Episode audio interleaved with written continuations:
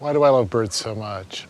I get tired of being asked why I love birds so much because the fact that I'm asked that so often suggests that it's somehow unusual or strange. Ich bin es leid, ständig gefragt zu werden, warum ich Vögel mag, als sei das seltsam oder verrückt für einen Romanschreiber. Dabei sind Vögel fantastisch. Ärgert sich hier der preisgekrönte US-amerikanische Schriftsteller Jonathan Franzen der Vögel auf der ganzen Welt beobachtet und sich damit auch für bedrohte Vogelarten einsetzt. Synapsen. Ein Wissenschaftspodcast von NDR Info. Vögel zählen ist absolut kein seltsames Hobby, sondern unverzichtbare Grundlage für die Wissenschaft. Und die warnt uns. In Europa gibt es 421 Millionen Vögel weniger als noch 1980. Das ist ein Rückgang von rund 20 Prozent. Vögel, die bei uns keinen Lebensraum mehr finden. Willkommen bei Synapsen, ich bin Lucy Kluth. Ob Rebhuhn oder Kiebitz, das sind nur zwei von vielen Vogelarten, die verschwinden. Ein Grund, ihre Nahrung fehlt, weshalb wir heute unter anderem beim Kükenwiegen reinhören werden. Die Vögel verschwinden, aber woran liegt das? Darauf gibt es wie so oft keine einfache Antwort, denn selbst gut gemeinte Klimaschutzmaßnahmen wie Biogas können den Lebensraum von Vögeln bedrohen. Aber ist das überhaupt schlimm für uns, wenn diese Vögel verschwinden? Das erklärt mir heute jemand, der quasi Feldforschung mit seiner Kamera betrieben hat. Von ihm ist der Film Vermisst, wo sind die Vögel? Zu sehen in den Mediatheken von Arte und NDR. Die Links packen wir euch in die Show Notes. Gerade dreht er für die Expeditionen ins Tierreich zum selben Thema. Der Journalist und Dokumentarfilmer Heiko de Groot. Hallo Heiko. Hallo Lucy. Ich freue mich, dass wir über deine Recherchen und Erfahrungen reden. Wir haben ja eben gerade den Schriftsteller Jonathan Franzen gehört, der ein bekennender Vogelkundler ist und der sich immer erklären muss, warum er Vögel so toll findet und ja, sich auch darüber ärgert. Wie war das bei dir? Wurdest du belächelt für das Thema des Films? Also viele vermuten erst einmal, dass man einen Film über niedliche Tiere macht und dass Menschen diese Tiere aus ganz sentimentalen oder emotionalen Gründen schützen wollen, ja. weil sie so liebenswert sind oder ähm, weil sie vielleicht ein Recht haben, wie wir auf diesem Planeten zu leben. Aber es ist natürlich anders. Also es geht hier um journalistische Aufklärung darüber, warum Vögel wichtig sein können für unser Überleben und wie gut oder schlecht es uns als Menschen ergeht. Ne? Ähm, damit werden Vögel aber selten in Verbindung gebracht. Die Tiere strukturieren auf jeden Fall momentan auch deinen Alltag. Ich fand es ganz witzig, du hast für das Vorgespräch mir eine Mail geschrieben, bitte schreib mir eine SMS, dann schaue ich, ob ich dich zurückrufen kann, sobald es die Tiere erlauben. Da merkt man schon, okay, ich habe mir richtig vorstellen können, wie du da sozusagen auf der Lauer liegst. Jetzt hast du nun zwei Jahre zu diesem Thema gearbeitet. Hast du den Eindruck, du hast wirklich alles eingefangen? Also es ist erschreckend, wie wenig man tatsächlich davon einfangen kann, was man so in der Natur sieht. Ich bin da ja die meiste Zeit mit einem Teleobjektiv unterwegs, äh, weil Vögel ja doch recht klein sind. Und bei einem Teleobjektiv, da ist dann immer nur ein geringer Bereich scharf. Also entweder sind es wenige Zentimeter oder ein paar Meter. Und ähm, da muss man schon sehr genau wissen, was, wann, wo passiert, um vorher da zu sein, äh, mit der Schärfe, mit dem Bildausschnitt. Und oftmals passieren Dinge so schnell, eine Jagd, eine Balz, das lässt sich nicht vorhersagen, an welcher Stelle genau, und dann verpasst man das. Also das ist äh, schon so, dass Fernsehen definitiv nicht das Naturerlebnis ersetzt und man unbedingt rausgehen sollte selbst, um dann mal Naturerlebnisse zu haben. Das ist viel schöner. Das große Problem ist, äh, wie du in deinem Film ja beschreibst, die Vögel verschwinden. Über welche Vögel reden wir hier denn eigentlich? Welche Populationen sind gefährdet? Ja, also die größten Verluste gibt es bei den Feld- und Wiesenvögeln. Also bei den Vögeln, die auf landwirtschaftlichen Flächen brüten und ihre Nahrung suchen.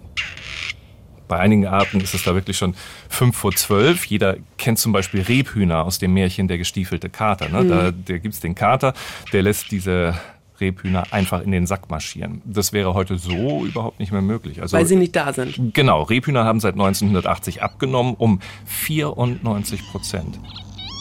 Und dann gibt es da noch die Kiebitze, die Vögel mit der lustigen Haube und dem metallisch glänzenden Gefieder, die viele so aus dem Nordseeurlaub kennen. Die haben seit 1980 um 93 Prozent abgenommen. Also man kann sich diese Zahl ganz gut verdeutlichen. Also wenn man sich so vorstellt, man hat 1990 mit der ganzen Familie Hochzeit gefeiert, Onkel, Tanten, Neffen, Nichten, so alle zusammen, 100 Leute, 100. Ne? Jetzt mhm. wollen sie zum 30. Jubiläum wieder die ganze Familie einladen, aber hm, hoppla, außer ihnen beiden sind dann nur noch zwei Enkel, ein Urenkel und ein Onkel, also sechs Personen. Das ist das, was die Rebhühner erleben und, und ganz ähnlich andere Feld- und Wiesenvögel. Von, von Brachvögeln mag man da schon gar nicht mehr sprechen. Die kommen nur noch an ganz wenigen Stellen in Deutschland vor. Zum Beispiel da, wo ich gedreht habe, im Forschungsgebiet des Michael-Otto-Instituts in Nabu in Bergenhusen zwischen Husum und Rendsburg. Also in Schleswig-Holstein. Genau. Dort hat die Biologin Nathalie Meyer über Jahre hinweg äh, den Bestand erforscht. Der hat keinen Eizahn mehr. Und der hat noch einen. Mit dem kleinen Eizahn stoßen sie die Schale auf. Der hier ist jünger. Der hier, nach einem Tag verlieren sie den schon. Der ist auch schon ein bisschen trockener und agiler. Die Brachvögel sind eine Vogelart, die ursprünglich mal aus den Mooren kommt. Das heißt, eine sehr, sehr ähm, natürliche Landschaft, die gar nicht landwirtschaftlich genutzt wurde. Die sind jetzt in das Grünland eingewandert, weil die Moore immer weniger geworden sind. Und da entstehen aber sehr, sehr große Konflikte sodass viele Küken und Gelege verloren gehen.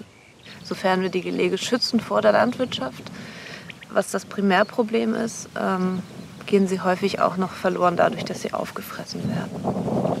Und in einem Habitat, was intakt ist, sagen wir mal, was, was der Natur entspricht, ähm, würde das so nicht passieren. Da hätten die Vögel viel mehr die äh, Möglichkeit auszuweichen. Wie viele Küken überleben denn? Also bei den Brachvögeln ist das nach der Studie bei etwa 30 Prozent. Oh wow, das ist echt nicht viel mehr. Also jedes Küken bedeutet einfach eine ganz große Hoffnung. Einem wird einfach ganz doll bewusst, wie, wie selten das ist und ähm, wie besonders das ist, was man da in den Händen hält. Nathalie Meyer ist Biologin und wahrscheinlich auch gleichzeitig Ornithologin, also Vogelkundlerin, ne? Ja, das ist richtig. Also Ornithologin ist der Fachbegriff für eine Wissenschaftlerin, die zu Vögeln forscht, ja. Ja, und wie arbeiten die? Wie muss ich mir das vorstellen? Ja, also zum Glück arbeiten die sehr systematisch. Ne? Also Ornithologinnen und Ornithologen, ähm, die erfassen seit mehr als 100 Jahren weltweit die Bestandszahlen der Vögel. Das heißt standardisiert und auch vergleichbar. Also ohne dieses Zählen und Untersuchen von Vögeln hätten wir viele Probleme nie rechtzeitig mitbekommen. Also zum Beispiel DDT oder auch Quecksilber in der Umwelt. Also Dinge, die so unsere Gesundheit gefährden. DDT? DDT, Insektengift, ne? ah, okay. 60er, 70er mhm. Jahre, ähm, wurde benutzt, um äh, ja nicht nur tatsächlich um Schädlinge, sogenannte Schädlinge zu bekämpfen, sondern auch um äh, Häuser zu desinfizieren, alles Mögliche. Das, das war lange Zeit groß in Mode. Mhm. Und reichert sich aber in der Nahrungskette an und das ist für Tiere, die andere Tiere fressen und dann quasi das Sammeln in sich ähm, ein Problem, wie es dann auch letzten Endes für den Menschen ein Problem gewesen wäre, hätten uns nicht die, die Vögel sozusagen darauf hingewiesen. Ne? So wie jetzt zum Beispiel auf das Problem, dass unsere Nahrungsmittelsicherheit gefährdet ist, also wie die UN und der Europäische Rechnungshof festgestellt haben. Mhm. Also Vögel retten uns ständig das Leben als sogenannte Bioindikatoren, also das heißt als Anzeiger für schwerwiegende Probleme, wie jetzt zum Beispiel Beispiel das Insektensterben. Ne? Also ja. es fehlen vielfach die Insekten, die notwendig sind, um Jungvögel zu füttern. Dafür müssen die Vogeleltern proteinreiche Nahrung sammeln. Also Körner reichen da bei vielen Arten nicht aus. Und da ist es einfach gut, dass es Ornithologinnen und Ornithologen gibt, die Vögel zählen, denn Insekten, die zählt kaum jemand. Trotzdem kann ich mir noch nicht so ganz vorstellen, wie sozusagen die Ornithologen und Ornithologinnen arbeiten. Also wie läuft das ab? Wie schaffen die das, die Vögel zu bekommen? Und ja, ihnen geben die eine Marke oder wie? Also Vogelzählen äh, und Untersuchen läuft sehr, sehr unterschiedlich. Also Vogel kartieren, das heißt einfach, man geht einen bestimmten Transekt ab und guckt, wie viele Vögel auffliegen und notiert das einfach. Oder äh, man steht irgendwo auf dem Deich und zählt Vögel, die über einen drüber fliegen mit so einem Klickzähler. Es gibt die Möglichkeit, Vögel äh, mit Japannetzen zu fangen und die dann jede Stunde messbar aus diesen Netzen herauszusammeln. Auf Helgoland wird das gemacht mit einem Fanggarten, wo die Vögel in Reusen getrieben werden.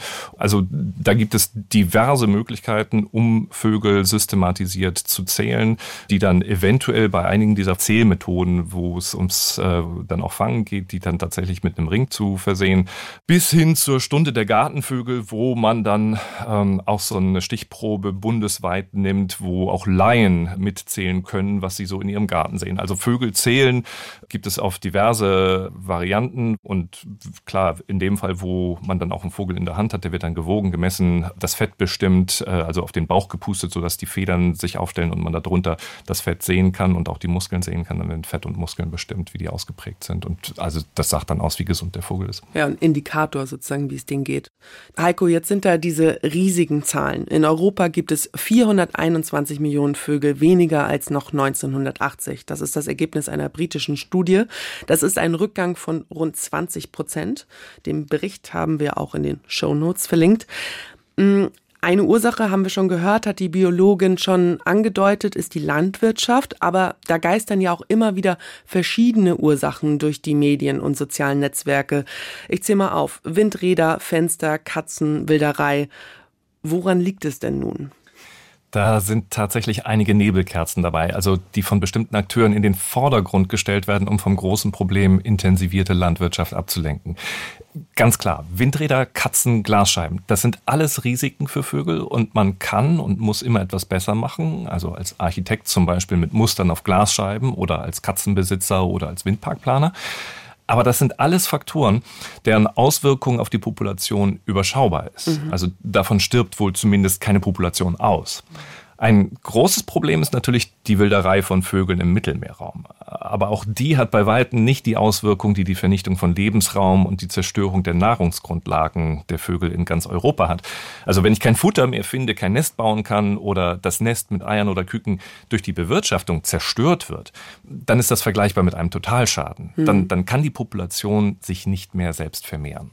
Das heißt, die Hauptursache ist die intensivierte Landwirtschaft oder gibt es da auch, ja, wie soll man sagen, ein natürliches Vogelsterben auch? Also es gibt keinen natürlichen Grund, weshalb so viele Vögel sterben sollten. Äh, natürlich gibt es regelmäßig Epidemien, die die einzelne Arten betreffen. Also dieses Jahr waren es die hm. Blaumeisen, letztes Jahr waren es die Amseln, bevor die Vogelgrippe. Das ist alles äh, zeitlich begrenzt, örtlich begrenzt und äh, davon sind einzelne Populationen betroffen, die erholen sich aber auch relativ schnell. Natürliche Gründe für ein derartiges artenübergreifendes Massensterben, also das gleich eine ganze Tierklasse betrifft, die gibt es nicht. Also es sei denn, ich hätte da den Einschlag eines Meteoriten verpasst. Gab es aber in der Vergangenheit schon mal so ein großes Vogelsterben? Mm, wir haben darüber keine Zahlen, welche Auswirkungen die Ausbreitung des Menschen auf andere Kontinente hatte. Ne? Also wir wissen, dass dort jedes Mal in der Folge eine Vielzahl von Vogelarten und natürlich auch anderen Tieren ausstarb. Also am bekanntesten ist da vielleicht der Dodo. Aber Dodo? Äh, ja, Mauritius, das ist so ein Vogel, der hauptsächlich auf dem Boden gelebt hat, relativ groß war. Kann man mal im Internet suchen, findet man hübsche Bilder zu, meistens allerdings auch nur Skelette.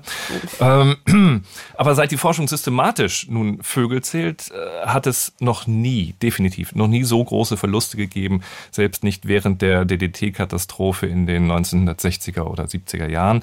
Das Insektengift, das dann dazu führte, dass vor allem viele Greifvögel keine Nachkommen mehr bekamen und fast aussterben, also deren Eierschalen ne, wurden weich. Und wenn sich dann die Altvögel, die Elternvögel da draufsetzten auf die Eierschalen, dann brachen die und so haben die einfach kein, kein Junges mehr groß gekriegt. Das betraf Seeadler, das betraf ähm, Wanderfalken vor allem, ganz viele Greifvögel, die kleinere Vögel fressen. Und so in der Nahrungskette reicherte sich dieses Gift dann an, dass es sich dann hochkonzentriert ähm, bei den Greifvögeln niederschlug. Und das hätte auch irgendwann, klar, also wir sind auch am Ende der Nahrungskette, auch uns betreffen können. Warum ist es eigentlich für uns so wichtig, dass Vögel nicht aussterben? Also das ist natürlich aus mehreren Gründen wichtig. Ganz direkt, so wie eben gesagt, ne, nutzen sie die Menschen als Bioindikatoren. Mhm. Aber ähm, sie sind auch wichtig, weil sie den Bestand von Insekten in Schach halten und damit auch die Insekten, die Ernten auffressen können. Also sowas wie ja biologisch natürliche Schädlingsbekämpfer. Richtig, das, ja, so kann man das sagen. Also sie, sie waren die allerersten Schädlingsbekämpfer überhaupt und haben den Menschen seit Jahrhunderten geholfen. Ja. Und da gibt es auch Beispiele, die zeigen, was passieren würde, wenn es keine Vögel gäbe. Ja, äh, das ist richtig. Also 1958 hat in China der Staatschef Mao Zedong die Ausrottung von Spatzen angeordnet. Also die kleinen Vögel fressen ja sehr gerne Körner und Mao war der mhm. Meinung, dass sie dem chinesischen Volk die ganze Ernte wegfressen. Die Regierung hat dann damals zu spät erkannt, dass Spatzen, wie gesagt, auch viele Schadinsekten fressen. Und äh, als die Spatzen vernichtet waren, konnten sich diese Insekten ungebremst vermehren und sich auf das Getreide stürzen. Das hat dann dazu beigetragen, dass es erst Ernteausfälle gab und dann eine furchtbare Hungersnot. Also hat Mao sich den falschen Feind ausgesucht. Ja. Aber das ist nicht der einzige Grund, warum es wichtig ist, äh, dass Vögel nicht aussterben, oder? Nein, also Vögel, klar, beseitigen zum Beispiel auch noch gemeinsam mit Insekten und Bakterien organischen Abfall, zum Beispiel Aas. Und dann ist es so, dass wir vielfach gar nicht wissen, also welche Dinge Vögel im Ökosystem noch so leisten. Hm. Und deshalb können wir auch nicht sagen, äh, was passieren würde, wenn sie nicht da wären. Ich habe da so ein wunderbares Beispiel gehört während des Drehs von einem französischen Wissenschaftler, Rudolf Sabatier, mit dem wir gefilmt haben. Der hat das mit einem Turm aus Bauklötzen verglichen. Also kennst vielleicht dieses Spiel, ne, bei dem man aus einem Turm kleine Bausteine rausziehen muss und da verliert ja derjenige, bei dem der Turm dann zusammenfällt. Also wenn man sich jetzt vorstellt, dass jeder Baustein eine Tierart ist und der gesamte Turm ist dann das Ökosystem. Stirbt nun eine Art nach der anderen aus, dann verschwindet so ein Baustein nach dem anderen aus dem Ökosystem und der Turm, ne, der wird immer wackeliger und am Anfang merken wir davon gar nicht so viel, aber dann am Ende. Also wir merken das erst, wenn es zu spät ist und der Turm dann zusammenbricht. Es klang ja jetzt schon an, und wir sind ja bei der Ursachenforschung, die Landwirtschaft ist eine der Ursachen, eine der wesentlichen Ursachen. Darüber müssen wir reden, Heiko. Ja, genau. Also die, die Frage ist, was hat sich in der Landwirtschaft so sehr verändert, dass die Vögel früher damit klarkamen, heute aber nicht mehr? Also es mhm. ist 40 Jahre, das ist eine lange Zeit. Da hat sich natürlich viel verändert und das liegt vor allem an politischen Maßnahmen, die die Landwirtschaft regulieren. Also denn in Deutschland und der EU ähm, betreiben wir seit Jahrzehnten Landwirtschaft mit Fördermitteln der EU. Und ohne diese Fördermittel würden sich Landwirte auch gar nicht über Wasser halten können. Und zusätzlich gibt es dann noch Gesetze, die den Markt regulieren sollen. Also zum Beispiel 2005, da wurde die Brachflächenregelung der EU abgeschafft und das hatte eine katastrophale Auswirkung auf die Vögel. Überall dort, wo ein Landwirt bis dahin verpflichtet war, einen bestimmten Anteil seiner Ländereien brach liegen zu lassen, wurden nun auch noch Nutzpflanzen und Monokulturen angebaut. Und das waren in den deutschen Bundesländern immerhin Anteile bis knapp an die 10 Prozent.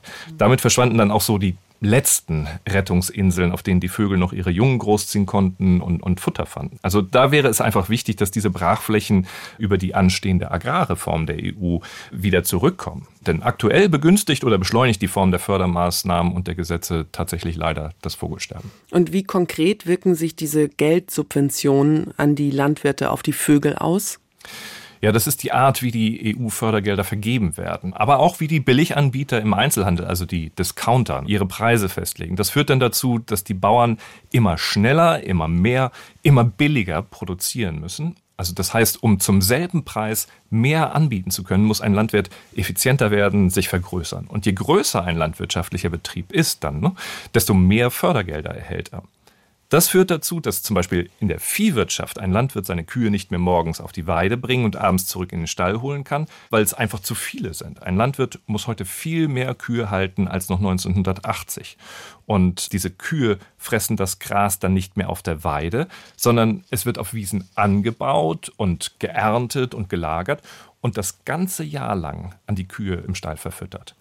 Also früher war das anders, ne? da gab es nur im Winter die Fütterung im Stall. Und auf einer Weide, ne, da konnten halt Feldlerchen, Braunkehlchen und Schafstelzen so wunderbar brüten, weil eine Kuh, die ist halt nur selten auf so ein Nest draufgetreten und hat dann das irgendwie zertrampelt. Heute aber fahren ab Mai etwa alle vier Wochen die Mähwerke über die Wiese, dann wird noch gewalzt, geschleppt, gegüllt, also da wird viel äh, bearbeitet auf dieser Wiese. Und dann innerhalb von vier Wochen zwischen diesen einzelnen Abschnitten kommt aber kein Vogel irgendwie dazu, ein Nest zu bauen und seinen Jungen großzuziehen. Das heißt, die werden dann einfach ausgemäht, so niedergemäht. Im Ackerbau, das ist dann die andere ähm, Abteilung. Im Ackerbau dagegen hat der Landwirt seinen Ertrag gesteigert, indem er Gifte auf den Acker spritzt. Wann hast du zum letzten Mal eine Kornblume gesehen? Ja, ehrlicherweise im Baumarkt in einer Tüte sozusagen. Ja, Plastik vorgestern. oder echt? Ja, nee, Plastik. oh Gott. Ja. ja, also die war 1980 noch vollkommen alltäglich auf dem Acker. Ne? Heute sind die Gifte so gut, dass keine Kornblume, kein Mohn, kein Rittersporn mehr wächst, sondern nur noch das gewünschte Getreide und das so dicht, dass am Boden kein Licht mehr hinkommt. Wenn man sich jetzt einmal überlegt, dass in ganz Deutschland auf jedem Feld in der Unteretage unter dem Korn mhm. noch diese Ackerwildkräuter wuchsen, von denen sich Vögel und Insekten ernährt haben und heute auf all diesen Feldern nicht einmal mehr eine Kornblume wächst, dann ist das ungefähr so, als ob man für die Menschen in Deutschland sämtliche Supermärkte geschlossen hätte. Und das Töten der Insekten mit den Pestiziden dann ist so, als würde man auch noch alle Restaurants schließen. Ja, okay, das mag man sich gar nicht vorstellen. Dass Pestizide so eine Wirkung haben, scheint einleuchtend. Aber es gibt ja immer noch deutsche EU Abgeordnete in Brüssel, die das bezweifeln. Das hast du auch in einem deiner Filme äh, dargestellt. Gibt es da aber eine wissenschaftliche Studie zu? Ja, da haben die Vögel ausnahmsweise mal Glück. Also in den Niederlanden hat die Wasserbehörde über Jahre hinweg die Schadstoffbelastung durch Pestizide im Oberflächenwasser gemessen. Ja. Und diese Daten haben die Wissenschaftler Ruud Foppen und Hans de Kroon von der Universität in Nimwegen mit dem Bruterfolg von Vögeln verglichen. Very much to our surprise, when we compared those distributions, it appeared that areas where there was a very high pesticide load, bird populations were doing poorly. And in areas um, where there was a low pesticide load, uh, bird populations were doing much better. And that was a big alert. Hans de Kroon sagt also, sie seien sehr überrascht gewesen, als sie die Verteilung von Pestiziden mit den Entwicklungen von Vogelpopulationen verglichen. Dort, wo die Belastung am höchsten war, schien es den Vögeln schlechter zu gehen. Und dort, mhm. wo die Belastung niedrig war, kamen auch die Vögel besser zurecht. Und das hat die alarmiert. Also hier ging es jetzt nur um ein Pestizid, Imidacloprid, aber die Forscher gehen davon aus, dass die Auswirkungen bei anderen Pestiziden, die ja ebenfalls Insekten und Schnecken töten sollen, die gleichen sind. Ne? Also mhm. da können wir mal reinhören, was der Wissenschaftskollege Ruth Foppen sagt. So we checked and double checked and in the end we found some, of course, some other variables which were very important to explain the differences in bird trends, but still uh, the um, uh, pesticide load was one of the best and one of the most important explanatory variable. Therefore, we concluded, uh, based on that analysis, that the pesticide used nowadays is affecting uh, bird populations. Ruth Foppen erklärt also, dass, dass sie das Ganze mehrfach überprüft haben und auch andere Faktoren fanden, klar. Aber die Pestizidbelastung war durch alle Untersuchungen der deutlichste und wichtigste Faktor. Und sein Kollege Hans de Kroon findet dann auch klare Worte, was seiner Meinung nach jetzt passieren muss. So what needs to be done is um, a further reduction of pesticides accompanied by a further change of our agricultural system. Hans de Kroon sagt, man muss jetzt den Gebrauch von Pestiziden weiter einschränken und die Landwirtschaft weitgehend reformieren. Pestizide sind also ein Problem für die Vögel, die Herbizide, also Gifte gegen Ackerwildkräuter, wie zum Beispiel Glyphosat, aber auch warum ja, also dort, wo Herbizide sämtliche Ackerwildkräuter abtöten, fehlen dann diese natürlich als Futterpflanzen für Insekten, aber auch als Futterpflanzen direkt für die Vögel.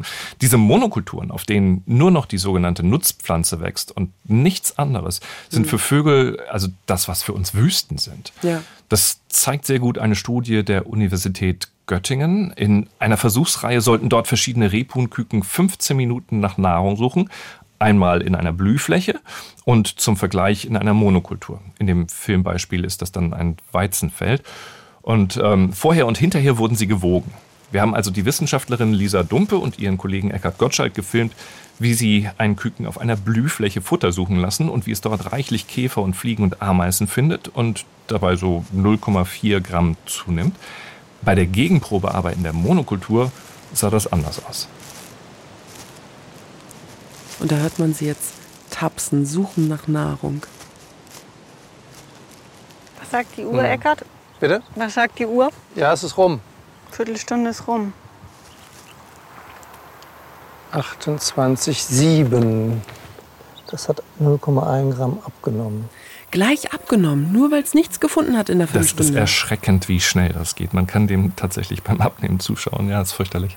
In der Blühfläche gibt es viele Insekten. Das heißt, äh, sie können sich davon ernähren. Und ähm, in der Monokultur gibt es zu wenig Insekten. Das heißt, die Rebhühner müssen für die Nahrungsaufnahme viel zu viel Energie verbrauchen. Sie müssten sehr weit laufen, um Nahrung zu finden. Das heißt, sie würden in einer Monokultur verhungern. Also ein Teil der Lösung, um das Vogelsterben in den Griff zu bekommen, muss also heißen, weg von den Monokulturen mit Pestiziden und Herbiziden.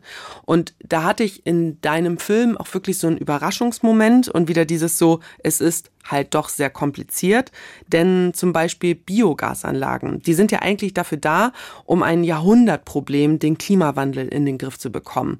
Da steckt das Wort Bio drin, basiert aber ja auch wieder auf Monokulturen. Und dein Film macht dieses Dilemma ähm, ganz gut klar. Für mich bedeutet das, Klimaschutz ist also nicht gleich Vogelschutz. Also der Klimawandel trägt natürlich zum Artensterben bei, auch unter Vögeln weltweit. Also das heißt, wenn man den Klimawandel stoppt, dann stoppt man auch einen Teil des Artensterbens, auf jeden Fall. Das hat aber aktuell wenig zu tun mit unseren Feld- und Wiesenvögeln. Deren aktueller Rückgang hängt nicht am Klimawandel. Ähm, und wenn man hofft, das Artensterben zu reduzieren, indem man den Klimawandel mit dem Anbau von Bioenergiepflanzen stoppt, dann funktioniert das aber nach einer aktuellen Studie zumindest nicht, weil man den Gewinn beim Artenschutz wieder verliert durch den Anbau von Monokulturen. Uns hat vor allem überrascht, dass unter dem Niedrigemissionsszenario, also unter dem Szenario, wo wir den Klimawandel am stärksten begrenzen können, genau das, was wir dadurch gewinnen aus Sicht der Artenvielfalt, wiederum verloren geht durch den großflächigen Anbau von Bioenergiepflanzen. Also wenn wir uns das aus der Flächenperspektive her angucken, dann gehen wir davon aus, dass bis zum Ende des Jahrhunderts ungefähr 4, 4,5 Prozent ähm, der globalen Landfläche verwendet werden müssen für den Bioenergiepflanzenanbau, um eben den, dem Klimawandel Einhalt zu gebieten. Und das hat massive Auswirkungen auf alle Tier- und Pflanzengruppen weltweit. Das ist Christian Hof, der am Senckenberg-Zentrum Frankfurt und an der TU München geforscht hat. Also er und sein Team schlussfolgern, dass man aus Sicht der Artenvielfalt tatsächlich davon abraten muss, Bioenergiepflanzen anzubauen. Denn dort, wo Bioenergiepflanzen, also konventioneller Mais oder Raps mit Einsatz von Pestizid oder Herbizid angebaut werden, geht den Vögeln ja Lebensraum und Nahrung verloren. Mhm. Und um den Klimawandel zu stoppen, müsste man eine Fläche anbauen, die etwas größer ist als die EU. Aber das ist jetzt ein hypothetisches, ja. zukünftiges Problem, ne? weil da wird ausgerechnet, wie viel man anbauen müsste. Also wichtig ist zu verstehen, dass wir jetzt hier in diesem Moment ganz aktuell schon ein Problem haben. Es gibt zu viele Monokulturen für die Lebensmittelproduktion und dann kommen natürlich noch die Monokulturen von Mais und Raps dazu, die für die Herstellung von Energie gebraucht werden und die massiv zugenommen haben, jetzt schon. Also auch ohne, dass wir den Monokulturanbau weiter ausbauen, haben wir ein Problem und äh, an dessen Lösung müssen wir schon jetzt arbeiten bzw. dafür etwas ändern. Wenn man sich vorstellt, dass vor 40 Jahren noch in ganz Europa, also diese Untervegetation unter dem Getreide wuchs, dann muss man sich überlegen, wie man den Verlust dieser Ackerwildkräuter wieder ausgleicht. Und das geht natürlich nicht mit ein paar schmalen Blühstreifen hier und da. Die sind hübsch, aber die sind halt auch nur ein Tropfen auf dem heißen Stein. Hm. Also flächendeckende Untervegetation mit Kräutern und Blühpflanzen auf den Feldern in ganz Europa wäre das Optimum. wäre dann ja Biolandwirtschaft dann eigentlich die Lösung, weil da wird ja ja mehr oder weniger gar nicht gespritzt. Ja, also Biolandwirtschaft ist sicherlich ein wichtiger Faktor. In Deutschland hat die aber erst einen Anteil von rund 10 Prozent. In Österreich und Schweden hat man so die 20 Prozent Marke überschritten. Um die Vögel zu retten, bräuchte man mehr. Die Experten schätzen so vielleicht an die 50 Prozent. Eine genaue Studie dazu läuft gerade aktuell, da muss man die Ergebnisse abwarten. Aber wichtig ist, dass es auch für konventionelle Landwirte heute schon reichlich Programme gibt, mhm. in denen sie Geld erhalten, wenn sie Umweltmaßnahmen durchführen. Das nennt sich dann Vertragsnaturschutz und wird zum Beispiel über Stiftungen oder die Bundesländer finanziert. Man kann da zum Beispiel Futtererbsen für Vögel anbauen, große Blühflächen, bestimmte Flächen stilllegen oder auch wiedervernässen. Da gibt es ein großes Füllhorn und jeder Landwirt kann sofort mitmachen ohne dass er gleich den ganzen Betrieb umstellen muss. Ne? Ja, das ist ja vor allem für konventionelle Landwirte wahrscheinlich auch in erster Linie wichtig. Eine andere Möglichkeit, habe ich gelesen, sind Blühpatenschaften. Das heißt, der Landwirt fragt in der Umgebung, wer die Fläche sponsern möchte. Gibt es zum Beispiel in Schleswig-Holstein. Allerdings war das eine Aktion vor allem gerichtet gegen das Bienen- und Insektensterben. Heiko, du hast ja nun so lange auf dem Land gedreht. Was sagen denn die Landwirte zum Vogelsterben und im Zuge dessen zur Intensivierung der Landwirtschaft? Ja, also ich kann da natürlich nur über einen kleinen Ausschnitt berichten, den ich kennengelernt habe. Und da muss ich sagen, die Bauern sind keine homogene Gruppe. Ne? Mhm. Und, und deshalb fühlen sich viele, mit denen ich gesprochen habe, durch die Lobbyisten der Bauernverbände in Berlin und Brüssel nicht vertreten. Ihrer Ansicht nach, so der Tenor, vertreten die Lobbyverbände vor allem die Interessen der Großbauern und der Agrarindustriebetriebe, aber nicht die der Kleinbauern oder der Familienbetriebe da sehen die Landwirte, dass das Höfesterben die gleichen Ursachen hat wie das Insekten- und Vogelsterben. Es ist immer dieses immer schneller, immer mehr, immer billiger. Das schadet allen, den Landwirten, genauso wie auch der Natur. Mhm. Und ein Beispiel für diese Unzufriedenheit der Bauern mit der Form, wie sie politisch von Verbänden vertreten werden, habe ich dort in der Region erlebt, wo ich gedreht habe. Dort sind mehr Bauern in einem kleinen, selbstorganisierten Wiesenvogelschutzverein als im Bauernverband. Krass. Also diesen Verein, Kuno e.V. heißt er, ja. haben die Bauern in den 1990er Jahren selbst auf die Beine gestellt. Heute arbeitet er mit Geldern des Landes Schleswig-Holstein und mit Unterstützung von Biologen. Und äh, eine davon ist Heike Jeromin vom NABU. Die Maat ist eine unheimlich stressige Zeit für die Landwirte, weil hier kommt es darauf an, besonders beim ersten Schnitt das energiereiche Futter für die Fütterung seiner Milchkühe zu ernten.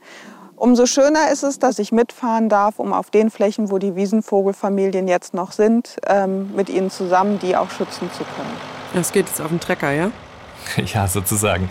Die Maat genau. heißt mähen einfach, oder? Richtig, genau. Ja. Das ist das äh, mit dem Mähwerk über eine Wiese fahren und das Gras ernten. Hallo Heike. Hallo Ralf.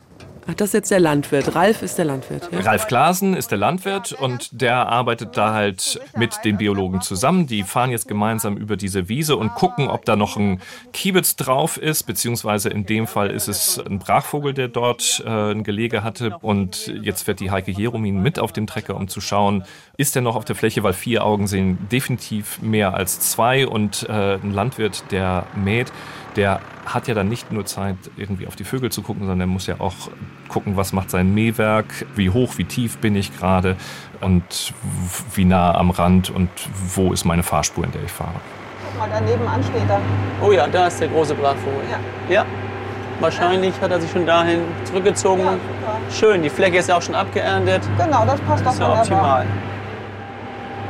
Und die Kiebitze auf der anderen Fläche. Wir haben sie ja laufen sehen dort und äh, ja, aber jetzt beim Mähen waren sie raus. Ne? Ja, die brauchen es sehr kurz und übersichtlich. Ja. Und deswegen ist das immer ganz toll, wenn eine Weidefläche irgendwo in der Nähe ist, ja. wo sie dann hingehen können. Okay, die beiden sind sich sehr einig, verstehen sich gut, hört man.